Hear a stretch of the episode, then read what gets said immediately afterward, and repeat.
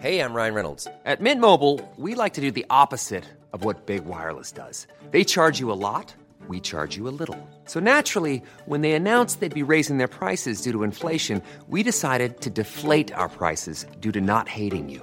That's right. We're cutting the price of Mint Unlimited from $30 a month to just $15 a month. Give it a try at mintmobile.com slash switch. $45 upfront for three months plus taxes and fees. Promo rate for new customers for limited time. Unlimited more than 40 gigabytes per month. Slows. Full terms at mintmobile.com.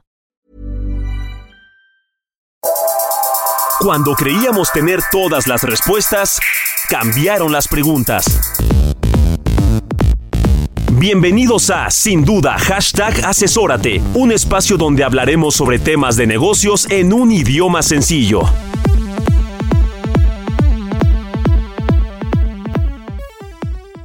El día de hoy en Sin Duda Hashtag Asesórate vamos a hablar sobre el plan maestro de fiscalización, esta estrategia que seguirá la autoridad para que recaudar, seguir recaudando, sí, sobre algunos sectores en lo particular, ya nos estarán platicando nuestros expertos, y el cierre fiscal y contable de tu negocio, porque es importante tenerlo bien seteado, tenerlo bien en el radar y también de qué te va a ayudar a tomar mejores decisiones. Todo esto el día de hoy aquí en Sin Duda Hashtag, asesórate. Buenas noches, bienvenidos y bienvenidas a Sin Duda Hashtag Asesórate. Soy Luis Octavio Valtierra y me escuchas por el 98.5 El Heraldo Radio. Esta noche de negocios, hablando aquí desde la Ciudad de México para todo el mundo, desde heraldo.com y para todas las ciudades que forman parte de este hermoso país llamado México a través de Heraldo Radio y las estaciones que repiten la señal del mismo. Jesús Antonio García Romo, qué gusto verte y más gusto saludarte. ¿Cómo estás el día de hoy? Muy bien, Octavio, gracias. Un gusto de nuevo. Nuestro asesor de negocio, a quien acaban de escuchar, y que viene acompañado por un especialista en materia eh, fiscal enfocada hacia tema de litigio y también de controversia, abogado de profesión, socio en Garrido Licona, mi querido Pablo Espinosa, ¿cómo te va?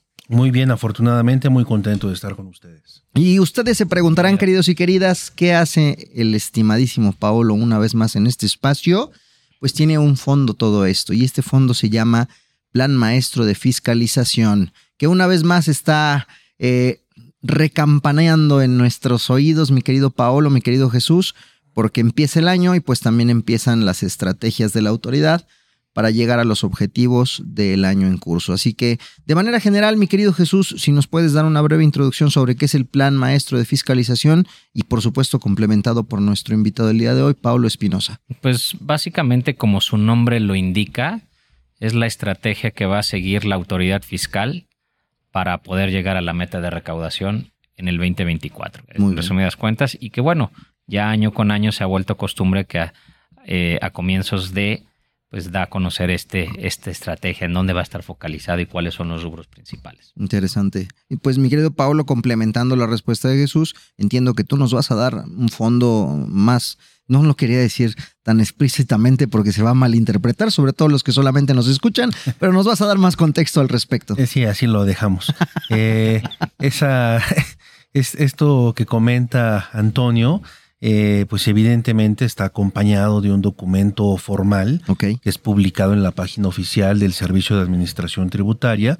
Y este documento tiene eh, distintos capítulos en donde eh, el SAT va anunciando todas las estrategias y planeaciones que va a querer lograr y conseguir en cada uno de esos rubros, como la atención del contribuyente, como temas de recaudación, temas de fiscalización, temas de ejes rectores de programación de auditorías, inclusive de defensa fiscal, que es lo que van a hacer para ganar más litigios. Ok, todo esto viene en capítulos, entiendo, o cómo viene, viene en un índice. Descríbenos más o menos cómo es que nosotros podemos llegar. Eso es una buena pregunta. ¿Cómo llego a este documento y qué es con lo que me voy a encontrar en ese sentido? Pues mira, está publicado en la página oficial del Servicio de Administración Tributaria, pero el, el- link pues, lo pueden buscar directamente en Google o en la página y basta con poner Plan Maestro de Fiscalización 2024 y así pueden descargar el, el documento. Yo creo que esa sería la vía más fácil. Eh, ya lo descargas y es un documento de alrededor de 15 hojas, eso es lo que se replica año tras año y en cada una de las páginas viene desarrollado cada uno de estos rubros y algunos inclusive con imágenes y formatos para hacer una lectura sumamente amigable. Este, y evidentemente, pues te van explicando, no a detalle, pero sí te sientan algunos parámetros que te dejan una idea muy clara de qué es lo que va a hacer la autoridad durante el ejercicio en curso. Muy bien. Y sobre estas bases, eh, y bueno, por las pláticas que hemos tenido previas, entiendo que hay algunos sectores que tienen mayor foco, otros que inclusive han, han ido perdiéndolo y otros sobre los cuales el foco permanece, ¿cierto? ¿Cuáles serían estos escenarios? Mira, por ejemplo, en este punto que comentas, lo puedes encontrar en el rubro de fiscalización y recaudación. Y la autoridad menciona ciertas industrias que van a ser sujetas o es en donde se va a enfocar un esfuerzo de fiscalización y recaudación. Hay algunas que han sido recurrentes año tras año, como el sector farmacéutico, como el sector de la construcción, como el tema de comercio al por mayor, al por, al por menor, digo, son, son varias. Y eh, lo novedoso para este 2024 es que, por ejemplo, se incorporan nuevos sectores a esta lista, como el de plataformas digitales, el sector de educación, el sector salud, igualmente entre otros. Pero en la lista si la comparamos contra el Plan Maestro de 2023, también salen algunos, como por ejemplo eh, el sector de alimentos y el sector de telecomunicaciones. Pero Oye, hay que, perdón que te interrumpa.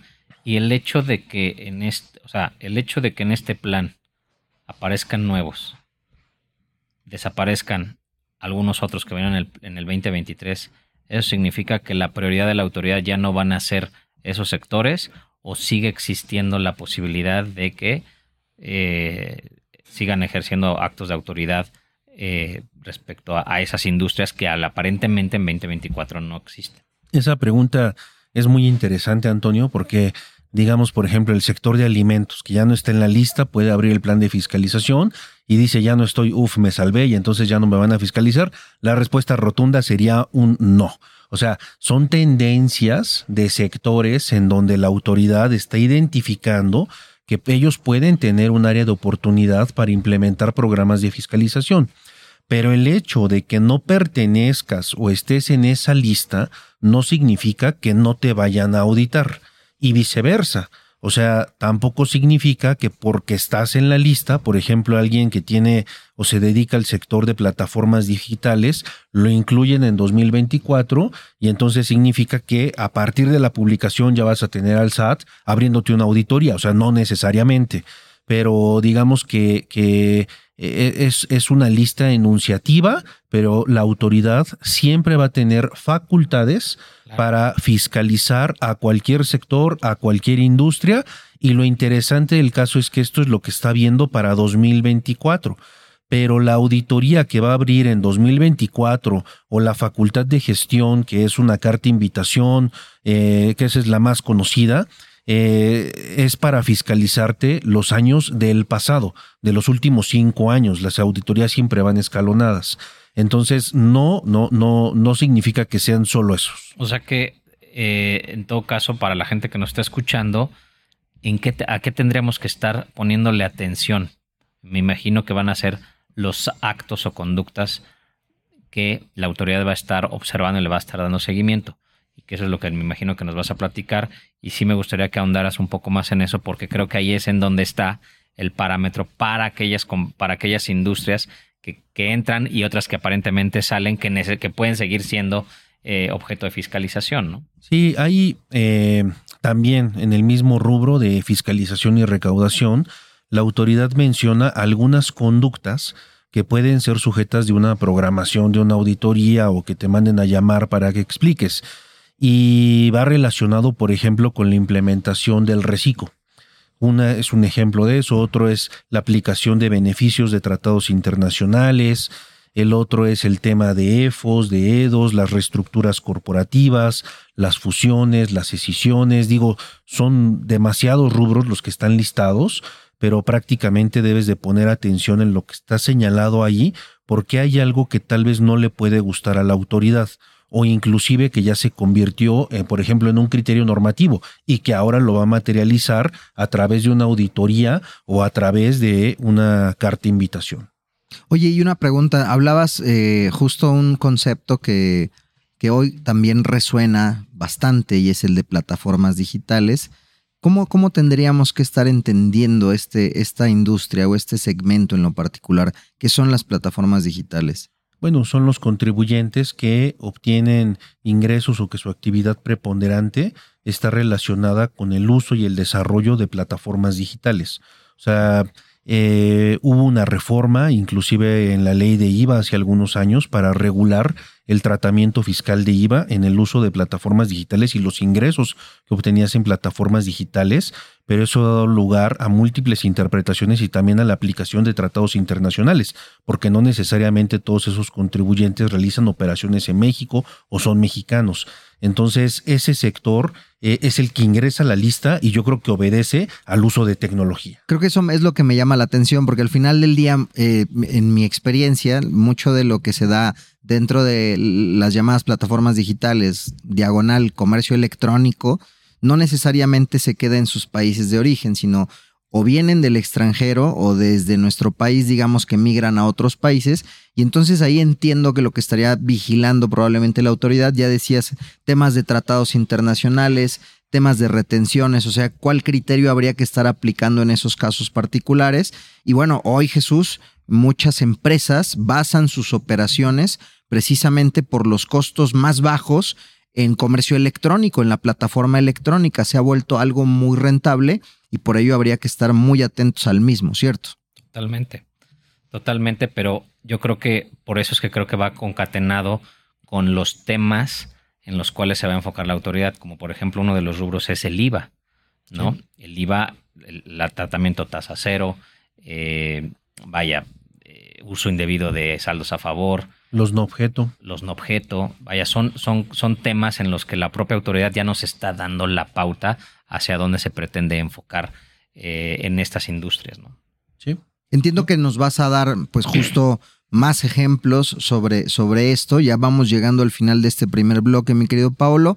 Entonces, ya digamos, recapitulando, ya nos, nos dijiste, bueno, cuáles son los sectores en los que la autoridad va a estar prestando especial atención los que mantienen el foco y por ahí interrumpimos un poco lo último que eran los que digamos hoy desaparecen del radar, que por ahí tenías el tema de los alimentos y, ahí para redondear esa idea que otros desaparecen, digamos. Eh, alimentos y telecomunicaciones. Telecomunicaciones. Y, y algo que destacaba, bueno, que yo quiero destacar, por ejemplo, en el tema de alimentos es que en el mismo rubro de fiscalización y recaudación dice que el SAT se va a enfocar en la aplicación de la tasa del, en el correcto implementación de la tasa del 0%, que la industria de alimentos pues es una industria que convive naturalmente con la tasa del 0%. Y ese es un ejemplo muy bueno, en donde sale de la lista la, la, industria o el sector de alimentos, pero por otro lado te dicen que van a revisar el 0% de IVA. Muy bien. Pues queridos y queridas, no se nos mueva, vamos a una breve pausa aquí en Sin Duda Hashtag Asesórate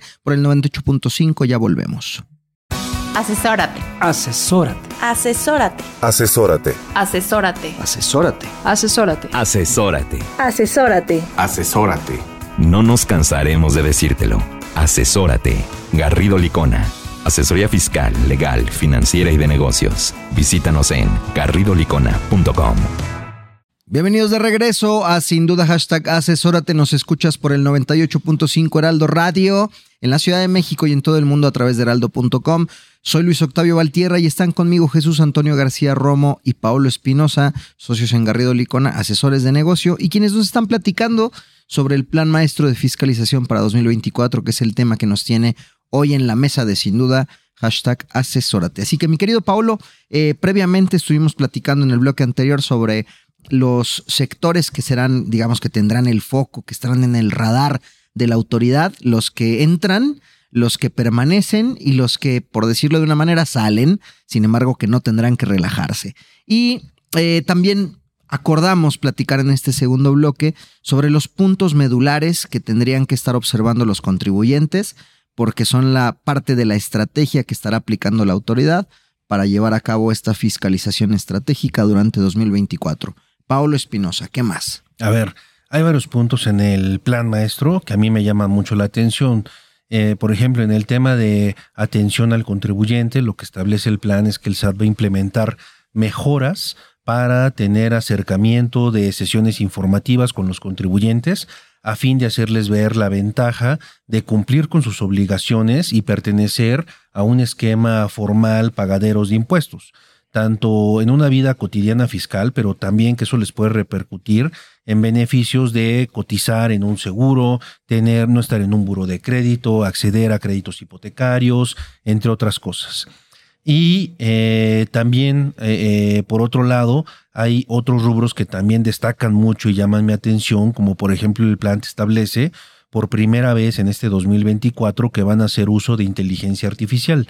Y eso significa que no es que te vayan a fiscalizar con inteligencia artificial, no va a llegar un robot a, tocarte la puerta o, un bot, ¿no? Ahí en tu Twitter o algo por el estilo, sino que más bien el SAT va a hacer uso de esa inteligencia artificial para crear programas de fiscalización y para planear una estrategia a fin de que pueda ser más redituables sus auditorías y su fiscalización.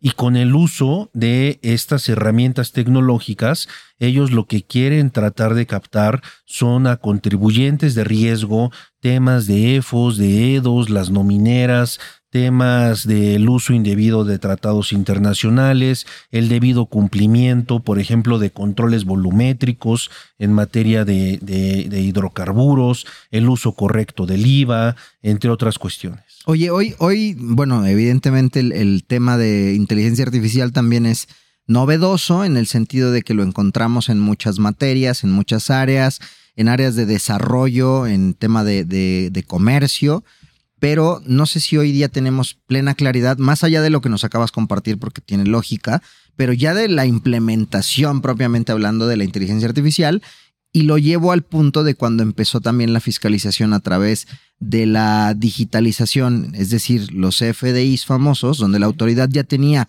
información precargada y que eso nos permitió también desarrollar estrategias con base tecnológica para poder compartir la misma información que la autoridad. Entiendo que en el tema de inteligencia artificial vamos para allá, mi querido Jesús. Sí, ya digo, yo creo que valdría la pena que nos explicaras brevemente cuál es esa cuál es la diferencia entre usar tecnología para hacer conciliaciones, que bueno, eso pues ya es conocido que se hace. Y la otra es, oye, ¿cómo voy a, se oye muy muy rimbombante el término inteligencia artificial para generar un plan más eh, preciso para fiscalizar, ¿no?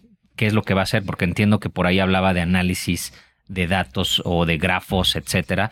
O sea, ¿qué, quiere decir esto? ¿Cómo es? Ponnos un ejemplo. El uso de tecnología, eh, yo lo leo para eficientar tu trabajo y hacer las tareas automatizadas en la determinación de impuestos, por ejemplo encontrar datos en el CFDI, pero también hay herramientas tecnológicas que te permiten ser más eficiente para el cumplimiento de tus obligaciones fiscales.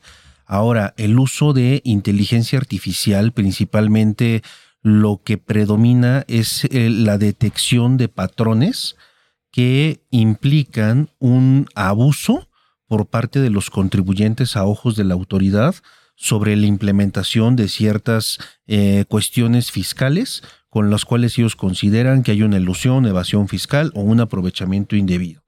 Esto, eh, de inclusive en la página de la propia autoridad fiscal hay varios estudios en donde tú puedes visualizar cómo se componen los nodos, por ejemplo, de detección de empresas que facturan operaciones simuladas. Y visualmente, como pueden imaginarlo todos, es como si fuera una conexión de una red neurológica en donde está alguien que está mm, eh, vendiendo, dicho propiamente, facturas, y entonces se dan cuenta eh, con un patrón cada cuando vende esas facturas que normalmente pueden ser a lo mejor en el mes de diciembre. ¿Por qué? Pues porque ya se va a acabar el año, pero a quién se las está vendiendo. O también hay estudios en donde dibujan los esquemas carrusel en materia de IVA, en donde yo contrato al de enfrente, el de enfrente contrata al de al lado, pero al final del día me contratan a mí para difuminar el pago de IVA y las obligaciones fiscales. Pero todo eso se puede ver de una manera esquemática y está en la página de la autoridad. Y o sea que con esta inteligencia artificial lo que van a hacer es precisamente, es como unir todos esos datos para sacar conjeturas o conclusiones de lo que pudiera estar sucediendo o está incluso sucediendo y sobre esas bases pues ya no vas a ir sobre uno, vas a ir sobre todo lo que es, por ejemplo, en tu ejemplo, con toda la cadena, ¿no? O el carrusel. Sí, y entonces, ¿qué va a pasar? Cuando te mandan a llamar a una carta invitación, pues ya lo van a hacer con bases científicas y de presunciones con el uso de inteligencia artificial y ya te van a mostrar las razones del por qué tú estás ahí, ¿no? Bajo un programa de fiscalización o en algún rubro de los que acabo de comentar, que eh, son los que llaman la atención de la autoridad para este 2024. Sin duda muy interesante, mi querido Paolo. Y dentro de estos otros complementos o particularidades del plan 2024, ¿qué otros destacarías o qué otro destacarías? Pues mira, yo, a mí hay uno que me llama mucho la atención porque claramente persigue un tema de recaudación. Y eh, se establece claramente que el SAT va a hacer un esfuerzo para llamar a los contribuyentes, eh, ejercer tres rubros principalmente, que es el cumplimiento de obligaciones fiscales, vigilancia profunda y cobro coactivo. Entonces esto lo va a lograr a través de cartas invitaciones, lo que hoy por hoy se está usando.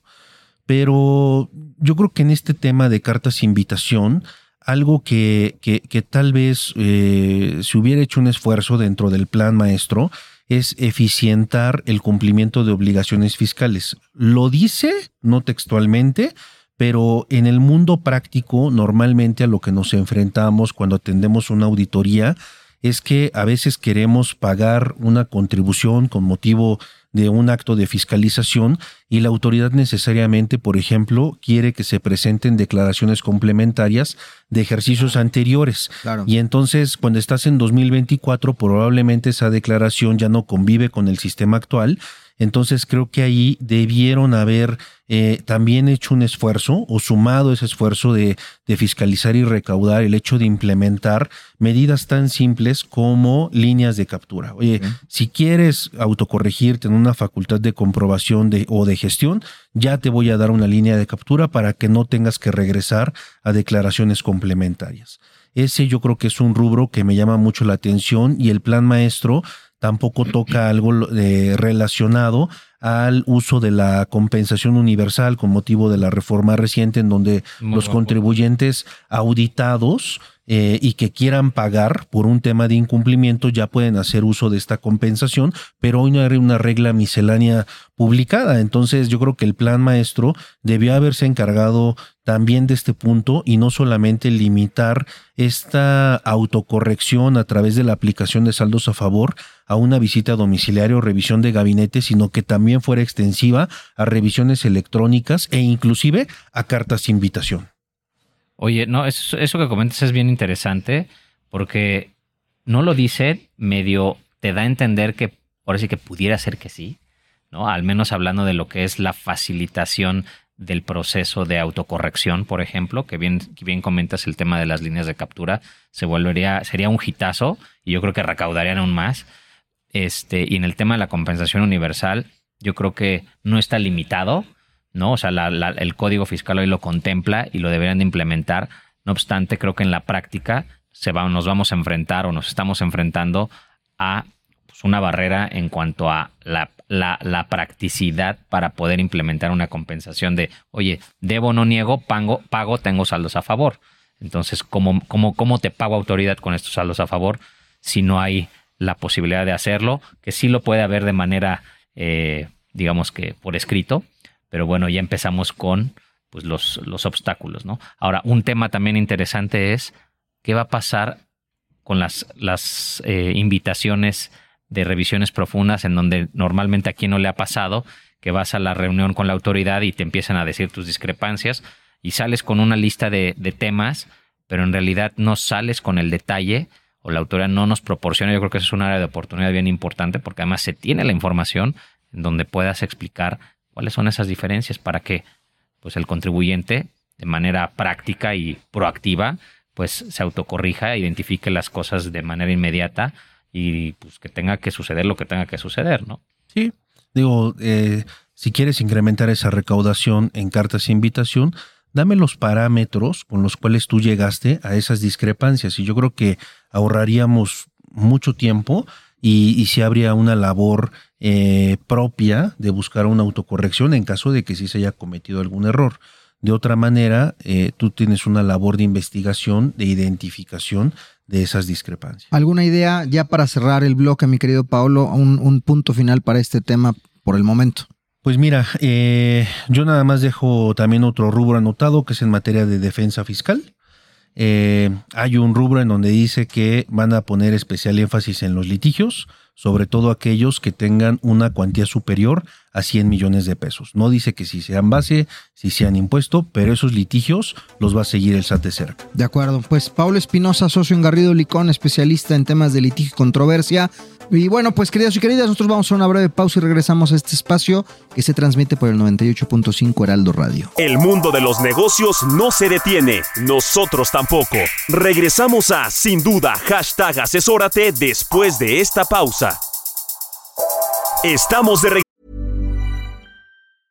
Ryan Reynolds here from Mint Mobile. With the price of just about everything going up during inflation, we thought we'd bring our prices down.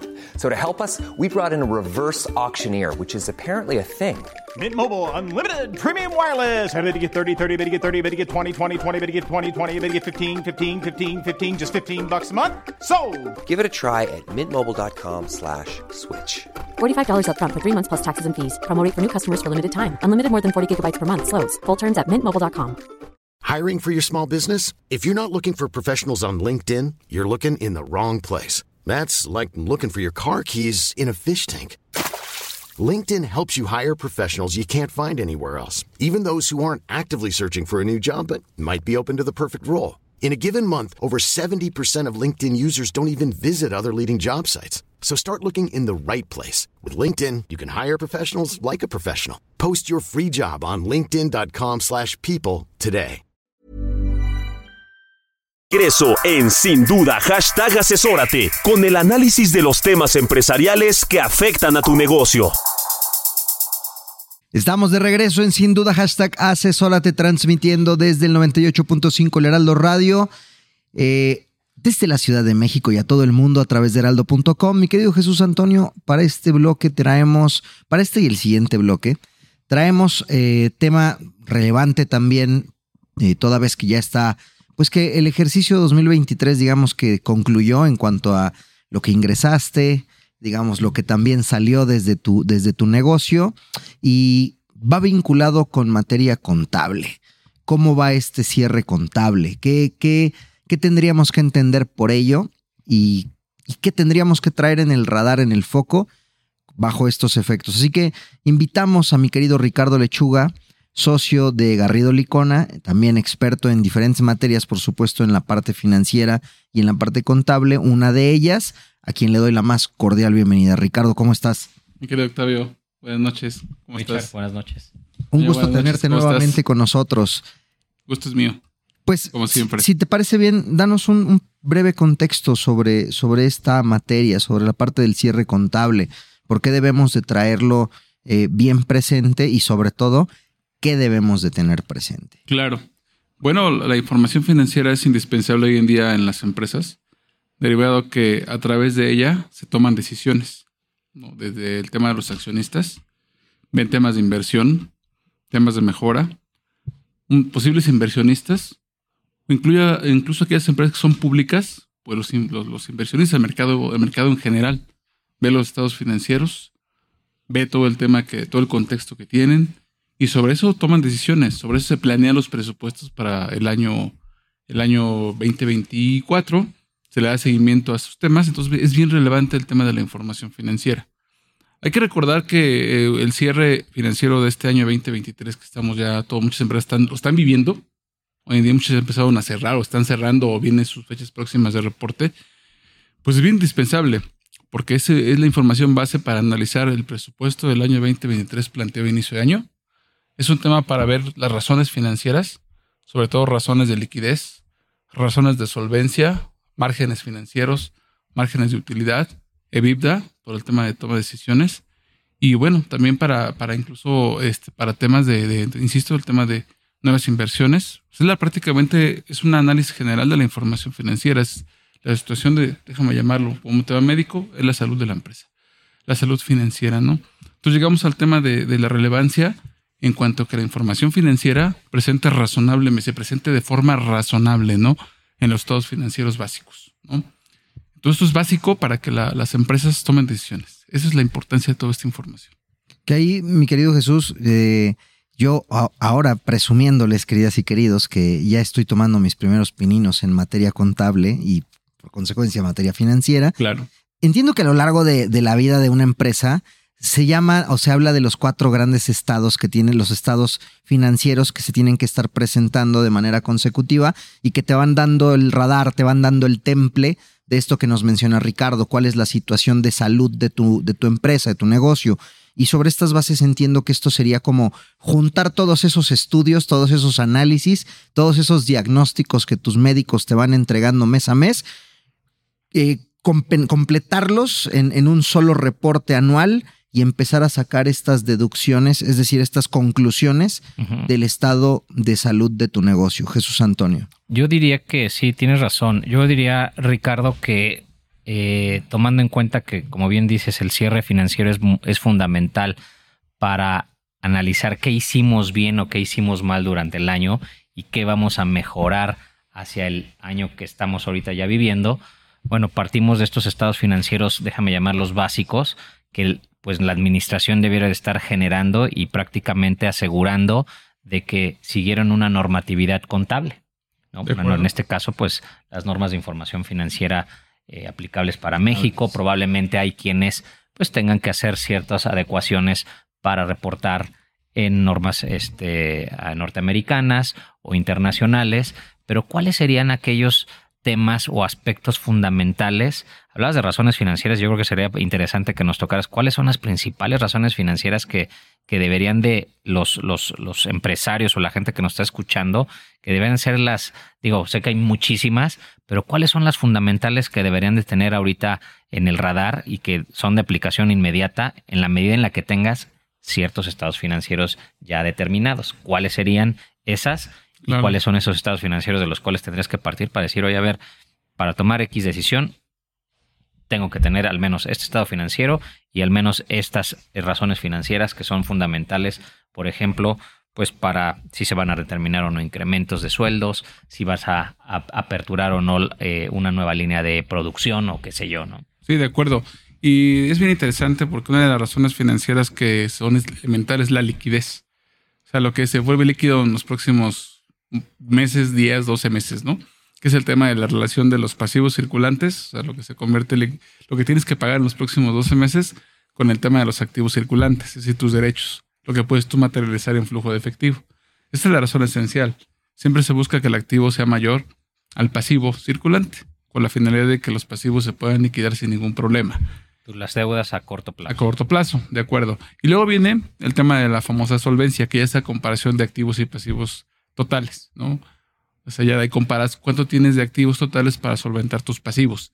También se busca, pues, que precisamente que los activos, los derechos, sean mayores a los, a los pasivos para poder no tener problemas de contingencias, ¿no? Hacia futuro, ¿no? Esas son las razones esenciales en cuanto al balance. Ahora bien, digo, hay otras más, pero son las esenciales que siempre visualizan los empresarios, visualizan los lectores de los estados financieros. Hay otras esenciales en estos resultados, sobre todo el tema de los márgenes de utilidad, el tema de la utilidad bruta, o sea, cuánto fue tu ingreso, cuántos son tus costos operativos y ver cuánto ganaste en tu operación. Si hablamos esto de una empresa comercializadora de servicios, si hablamos de una empresa financiera, pues el margen, el margen de intermediación financiera, que son los intereses que tú ganas y los que tú pagas por tus fondeos. Eso es bien interesante, ¿no?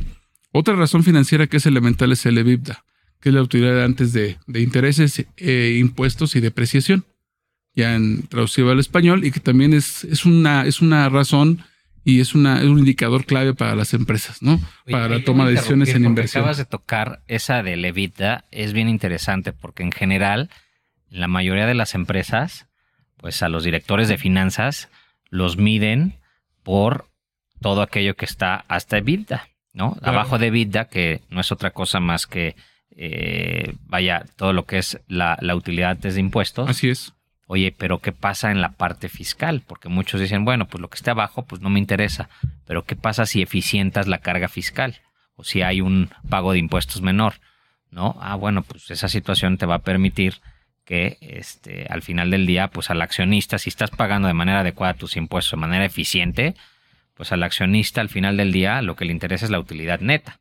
Claro. ¿no? Entonces yo creo que ahí hay un tema muy interesante que, que, que, romper paradigmas porque todos nos enfocamos en la parte de lo que es arriba, los costos, ¿no? De lo que, los costos, los gastos de operación. Así es. Que, que sin duda son importantes, pero yo creo que hay que medir a ese estado financiero completo, ¿no? Y, y buen punto, porque ahora fíjate que eh, desde el año pasado empezamos a ver que muchas empresas las empiezan a medir, ya les empiezan a medir a nivel de utilidad neta.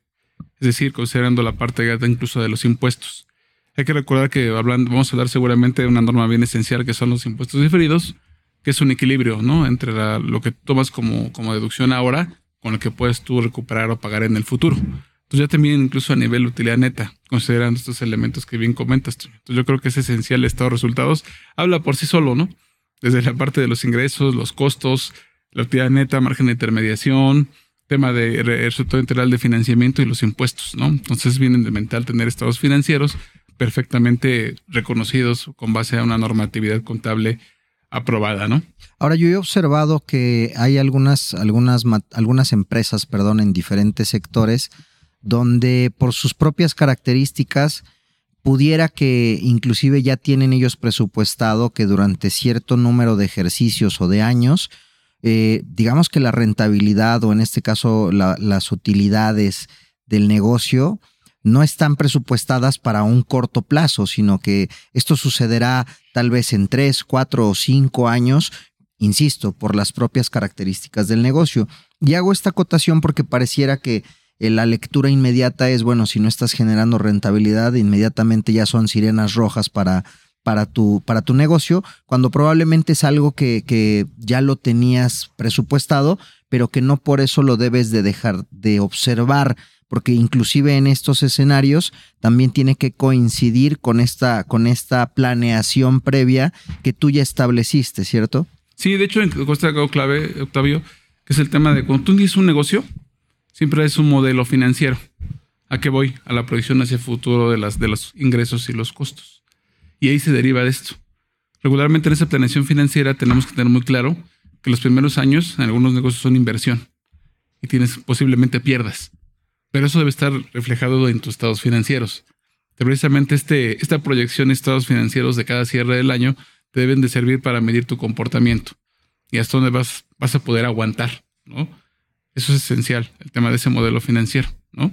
Y, y, lo veo, por ejemplo, si eres una, una empresa del sector financiero que precisamente estás enfocado a la colocación de este propio recurso y que, bueno, por la propia característica de tu, de tu negocio, pues es dinero que tú vas a poner para que otras empresas generen un crecimiento y probablemente tu recuperación junto con tu rentabilidad pues no va a ser inmediata porque todo este, este escenario siempre se proyecta a rentas, rentas a cumplirse en plazos y plazos que pues evidentemente vas a llegar a tu punto de equilibrio y a partir de ahí empieza la, rentabilidad propia para tu negocio, ¿cierto? Sí, cierto, y va a depender mucho del tipo de negocio. O sea, comentaste ahorita una empresa de servicios o manufactura, es un hecho que los primeros años tiene que invertir en mercado, en maquinaria, en equipo, publicidad, y eso le va a costar. Y entonces tiene que proyectarlo en su modelo de negocio. Una empresa financiera per se que sí que dar créditos o actividades financieras es más plano su negocio, porque ellos trabajan con dinero ajeno. Más bien tienes que hacer un modelo para ver cómo vas a obtener un fondeo. Y ese, ese tipo de empresas es muy difícil que pierdan. O sea, en su razón de negocio no pueden perder. Porque debes de colocar a una tasa mayor a la que tú obtienes. Entonces hay que ver cada, cada, uno de los modelos de negocio para ver el comportamiento. Y por eso nuevamente recalco el tema de la esencia en que la información financiera es indispensable, la información de cierre. Vamos a hacer una brevísima pausa, mi querido Ricardo, en este espacio titulado sin duda hashtag asesórate que se transmite por el 98.5 El Heraldo Radio y para que nos cuentes más sobre este cierre financiero y contable aquí sí. en Sin Duda hashtag asesórate.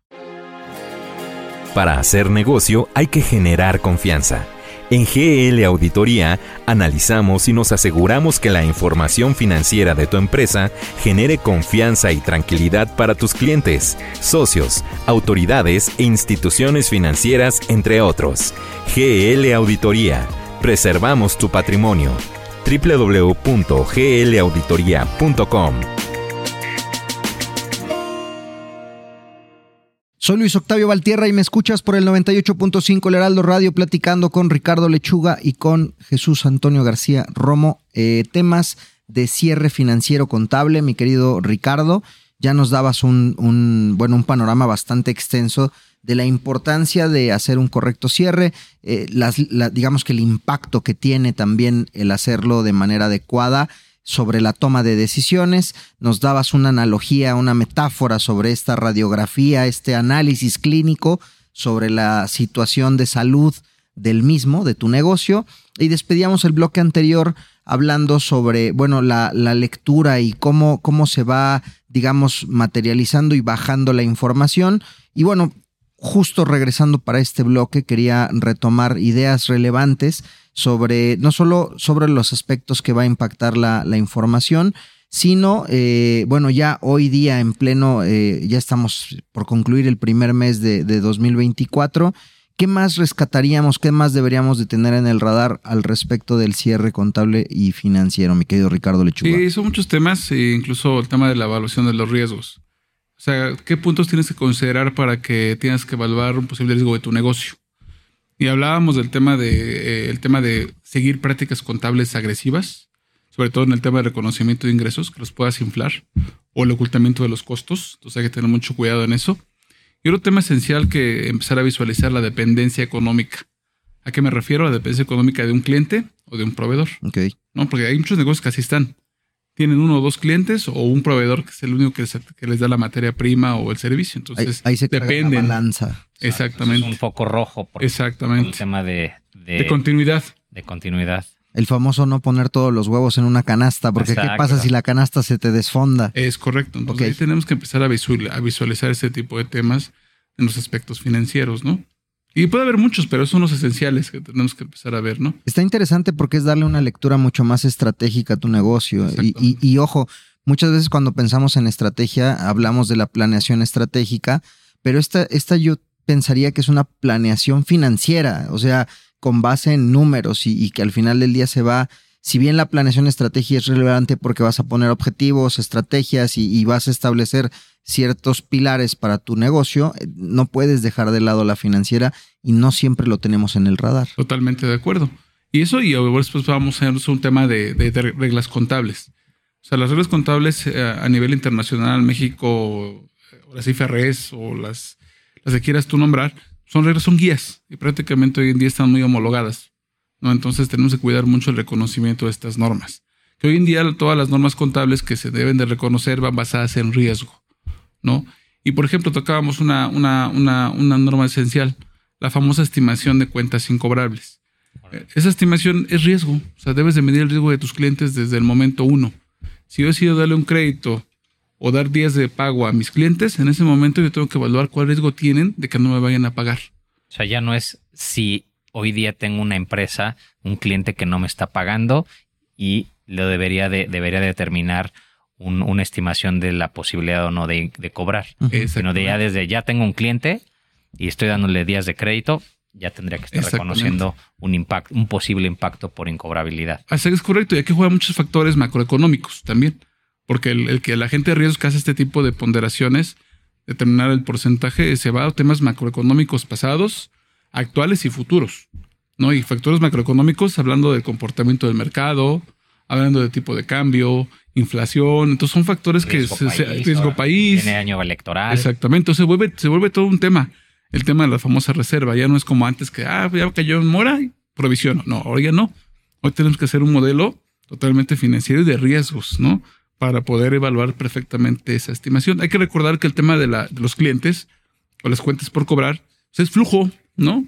Entonces, si no medimos bien ese, ese, ese riesgo, posiblemente en el futuro tengamos un, un tema económico, ¿no? un tema de flujo de efectivo. Claro, o más como se decías hace rato, más si dependes de un principalmente el 80% de tu, de tu, de tu, de tu, de negocio, tu venta lo sí. tienes concentrado en Así un es. cliente. Imagínate que a ese cliente pues, no le va bien o resulta que sufre un, un percance, pues obviamente a ti ya te pasó a Totalmente. perjudicar, ¿no? Y eso pues tú no lo estás tampoco reconociendo. Totalmente. Y el día de mañana, si tú vas con un banco, etcétera, pues claro que te va a pedir ese análisis para ver si efectivamente eres susceptible o confiable para prestarte X monto de dinero, ¿no? ¿Es correcto? Y, y tocas un punto fundamental, mi querido Jesús, porque lo platicábamos fuera de micrófonos. eh, si tú tocas la puerta de, un, de una institución financiera, de un banco o de un posible inversionista, pues evidentemente van a buscar que esta información eh, tenga, tenga una credibilidad razonable. Claro. Y para estos efectos, digamos, ya nos platicaste del, del el momento previo, mi querido Ricardo, y es decir, todo lo que debes de tener contemplado en el radar y que lo vas a materializar en tus estados financieros. Pero después, ¿cómo le puedes dar mayor certeza y solvencia a esos financieros? Bueno, es que son muchas cosas, te digo, ahorita hablamos de la reserva, pero son muchas ponderaciones que tenemos que tomar en cuenta. O sea, si hablamos de otro tema antes de responder la pregunta, viene un tema de inventarios, para aquellas empresas que son manufactureras o que comercializan. Hoy en día también el inventario es, es, lo que tú vendes, es lo que te va a generar también la cuenta por cobrar y luego el flujo de efectivo. Entonces tienes que cuidar la evaluación. Es lo que te da solvencia. La solvencia, o sea, cuidar la evaluación. Y nuevamente regresamos a los factores macroeconómicos. ¿Cómo te impacta hoy el día o cómo impacta si la, si la mercancía que yo compro o la materia prima está en dólares? Pues te impacta bastante fuerte porque el Claro. tipo de cambio está bajo. Y realmente lo puedo repercutir en la venta.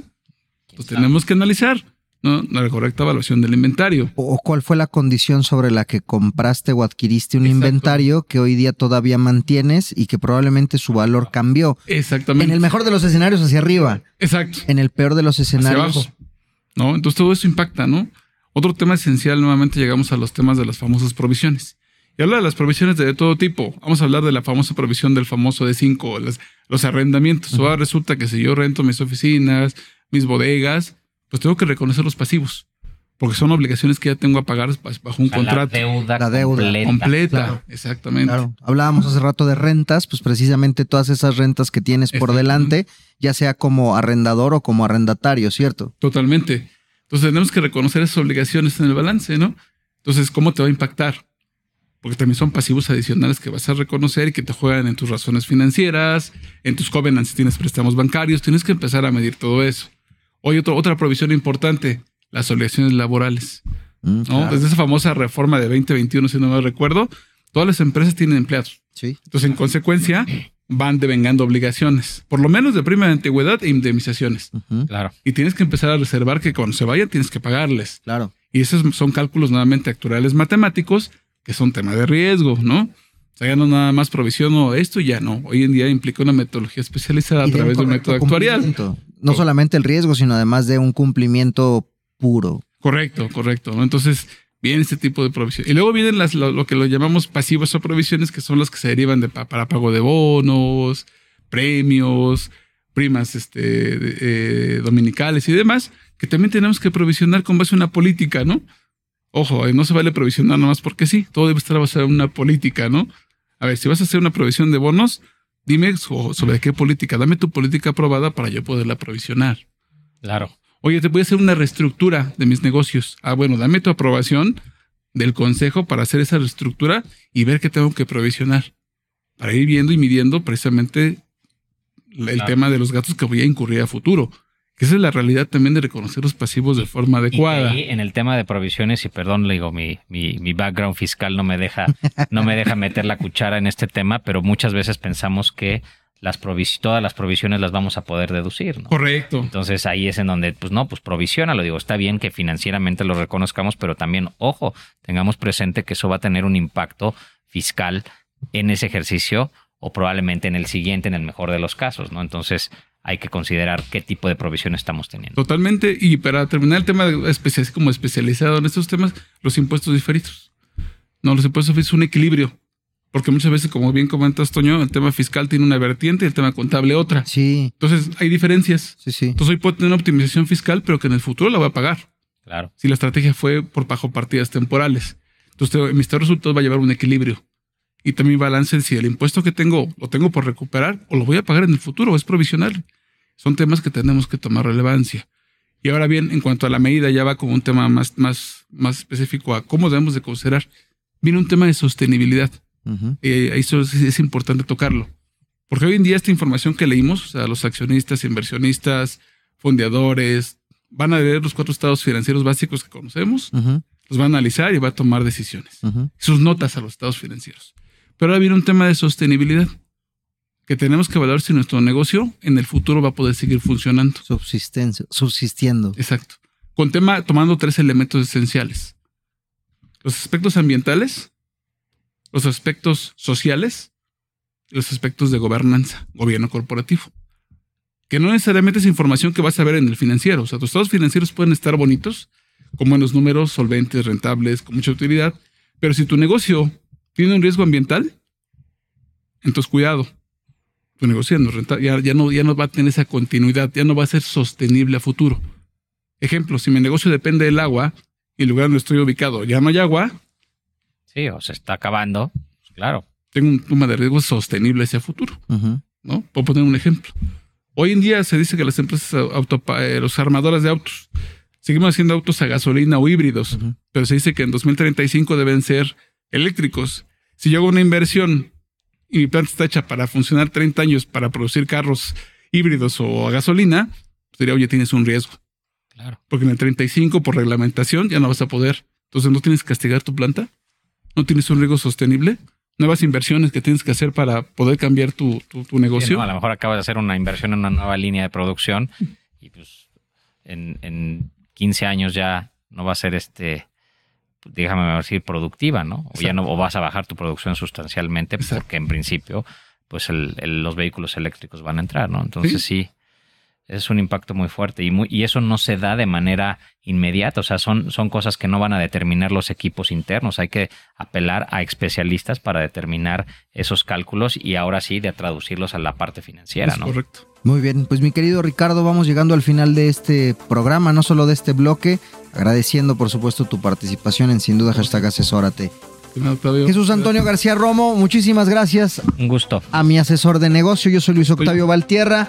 Eh, se quedan aquí con la, con la estación, con Heraldo Radio 98.5. Esto fue sin duda hashtag asesórate. Nos escuchamos la próxima semana. Chao, bye. Tenemos una cita la próxima semana en Sin Duda Hashtag Asesórate para analizar más temas que impactan a nuestras empresas.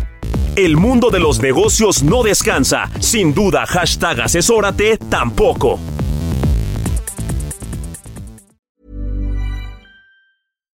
Here's a cool fact a crocodile can't stick out its tongue. Another cool fact you can get short term health insurance for a month or just under a year in some states.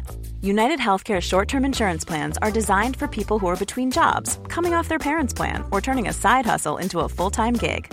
Underwritten by Golden Rule Insurance Company, they offer flexible, budget friendly coverage with access to a nationwide network of doctors and hospitals. Get more cool facts about United Healthcare short term plans at uh1.com.